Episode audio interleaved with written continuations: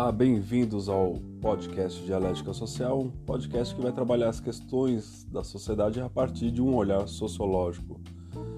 E estamos aí em 2021, é meio que uma continuidade do que foi 2020, ainda com Covid, ainda quarentena, isolamento social e todas aquelas restrições, e por isso o, essas experimentações né, do podcast, do, do Dialética Social, elas irão continuar com algumas modificações.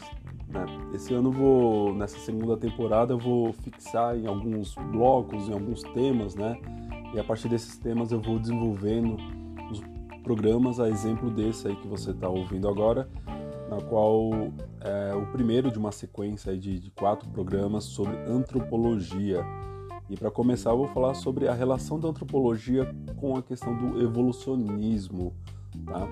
É isso aí, podcast Dialética Social. Bem-vindos e bem-vindas a mais um programa. Espero que vocês gostem.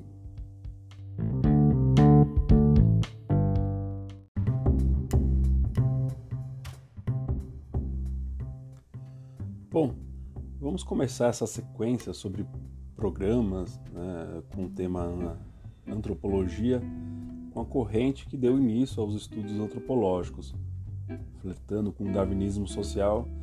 Estou falando do evolucionismo. Essa corrente ela vai surgir a partir do século XVI, com o avanço colonialista europeu sobre as Américas e em grande parte do continente africano, asiático e na Oceania.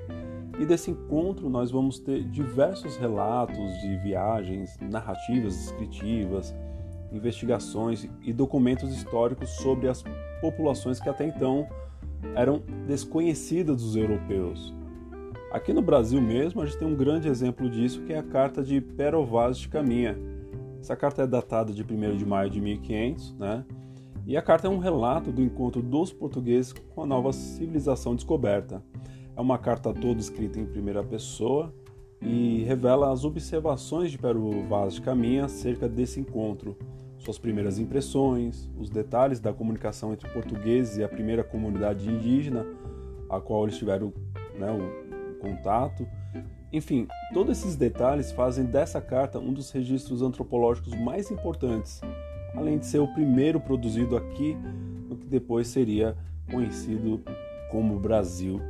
Mas voltando ali aos relatos e experiências dos viajantes, né, e toda essa produção, mesmo que essa produção ela tenha começado lá no século XVI, nas primeiras aventuras marítimas dos europeus, é somente no século XIX, né, com o avanço do imperialismo europeu, que a gente vai ter essa sistematização né, desses registros é, por meio de estudos científicos. E é somente a partir daí que teremos aquilo que é, chamamos hoje de um conhecimento antropológico. Esse conhecimento antropológico, no primeiro momento, terá dois objetivos gerais.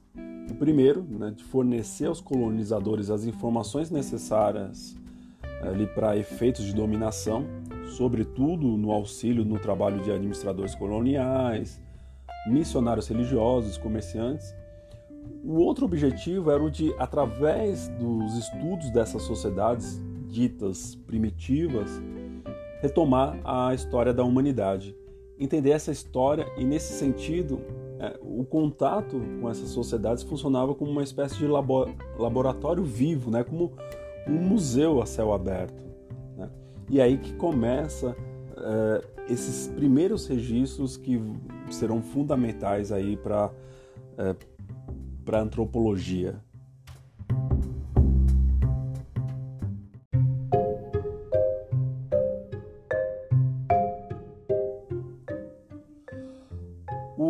Evolucionismo social é associado ao evolucionismo biológico proposto por Charles Darwin.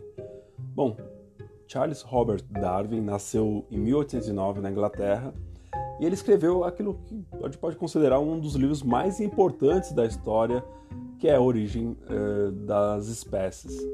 É, um fato curioso do Darwin, né, é que ele começou estudando medicina, mas logo ele abandonou o curso porque ele viu que logo de início não era bem a praia dele, né? Se não me engano, ele começou os estudos dele com 17, 16 para 17 anos. E muito disso se deu porque nas aulas que ele tinha que realizar a operação, e naquela época as operações elas se davam ali, as cirurgias, né, elas se davam sem anestesia. Darwin viu que aquilo não era muito bem o campo dele. Ele deixa a medicina né, e ele vai para a Universidade de Cambridge a fim de estudar artes, mas chegando lá ele tem contato com um importante botânico que vai influenciar toda a sua carreira e decidir basicamente né, a, a, sua vida profissional. Né. É, o fato é que esse, né, por influência, influência desse botânico, ele em 1831, né, ele junta, é, né, ele junto com uma tripulação do, do navio Beagle, ele, ele parte né, para uma jornada aí de nada mais, nada menos de cinco anos, né, viajando por diversas localidades. E nesse tempo que ele passa nessa expedição, né, nesses cinco anos, né, ele vai coletar uma série de informações sobre as diversas espécies e formas de vida que ele vai encontrando no caminho, fazendo as suas observações e anotações. E um dos pontos mais importantes dessa viagem, dessa expedição, foi a parada nas Ilhas Galápagos. Né? É, e aí é nessa ilha que ele vai é, tecer toda a base para o seu livro A Origem das Espécies. Em gerais, a teoria da seleção natural do Darwin vai trabalhar a ideia de que os organismos mais bem adaptados ao meio têm maiores chances de sobrevivência do que os menos adaptados, deixando um número maior de descendentes. É, assim, os organismos mais bem adaptados são, portanto, selecionados para aquele ambiente. Né?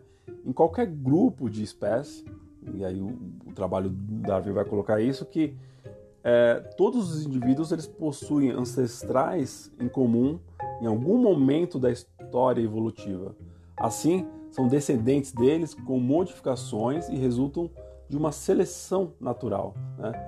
E aí é dessa fonte que o, o, os primeiros antropólogos, né, eles vão beber. Aliás, não só eles, mas também os filósofos e, e, e toda a, a, a intelectualidade do, do, dessa época, né, aí a gente está falando né, do, do, século XIX na Europa, vai beber dessa fonte aí do Darwin.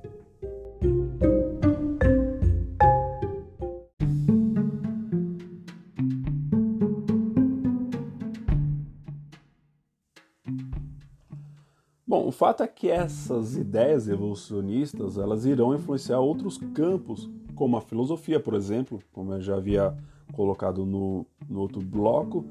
É, e na antropologia vai se constituir como uma corrente hegemônica. O evolucionismo vai dar uma resposta à pergunta sobre a diversidade cultural humana e, logicamente, não só isso, vai principalmente justificar o plano de dominação europeu sobre os demais povos e cultura. Então, segundo os evolucionistas, as sociedades humanas elas iriam passar ou elas passariam ali por um mesmo caminho evolutivo, onde estariam dentro de uma mesma unidade psíquica, né, numa certa unidade de pensamento, e que em todas as partes do mundo as sociedades seguiriam um mesmo trajeto unilinear e ascendente de desenvolvimento. É, os principais nomes dessa corrente de pensamento e produção científica são o norte-americano Lewis Henry Morgan, que vai dividir a história da humanidade em três etapas, né? selvageria, a barbárie e a civilização. Mais para frente vou falar um pouquinho mais sobre ele. O Edward Taylor, nascido na Inglaterra, e o escocês James Fraser. Cada um desses será responsável por obras de grande influência na sociedade europeia do século XIX, deixando clara a influência da teoria evolucionista. Um exemplo desses, e aí eu vou ler um trechinho aqui do, do Fraser, né? Tem uma obra do do Celso de Castro, que é o livro Evolucionismo Cultural, da editora Zaha, é um livro de 2005, e no capítulo, né, o escopo da antropologia social, né, ele vai destacar um, um trechinho aqui do Fraser que eu vou ler para vocês. Abre aspas. Um selvagem está para um homem civilizado, assim como uma criança está para o adulto.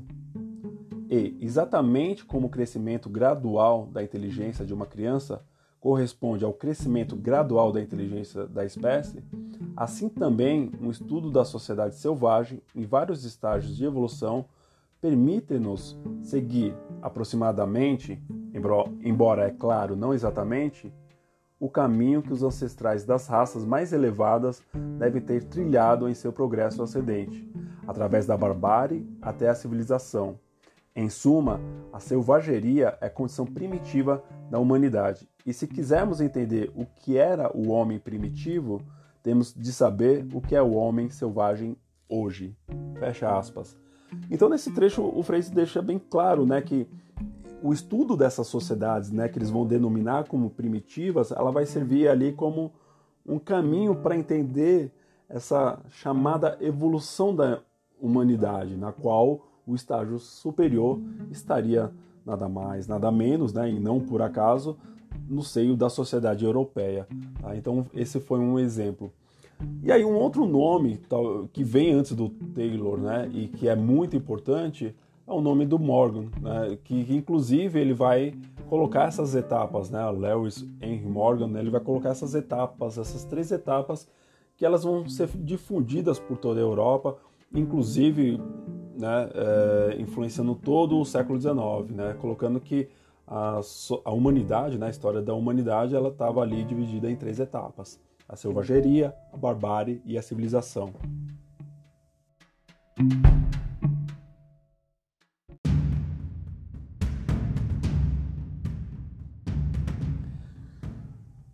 E antes do Fraser, né, um, um, talvez o um nome mais importante ali da, de toda essa, essa difusão do, do, dessa corrente antropológica do evolucionismo é o nome do norte-americano Lewis Morgan, que em 1871 né, publicou os resultados de uma pesquisa, uma grande pesquisa sobre parentesco, na qual o título era, era Sistemas de Consanguinidade e Afinidade da Família Humana, né? É, e aí esse tema do parentesco ele vai aparecer em outras tantas obras na antropologia Inclusive, o Levi-Strauss, né, numa obra de 1949, que é As Estruturas Elementares do Parentesco, ele vai dedicar esse trabalho né, à memória do Morgan. E o livro de maior impacto do Morgan vai ser A Sociedade Antiga, publicado em 1877, né, no qual é, ele, ele vai buscar né, uma análise é, através dos estágios né, de progresso da sociedade humana uh, dentro ali de cinco casos exemplares que são dos aborígenes australianos, os índios oroqueses, os astecas, os gregos e os romanos, né?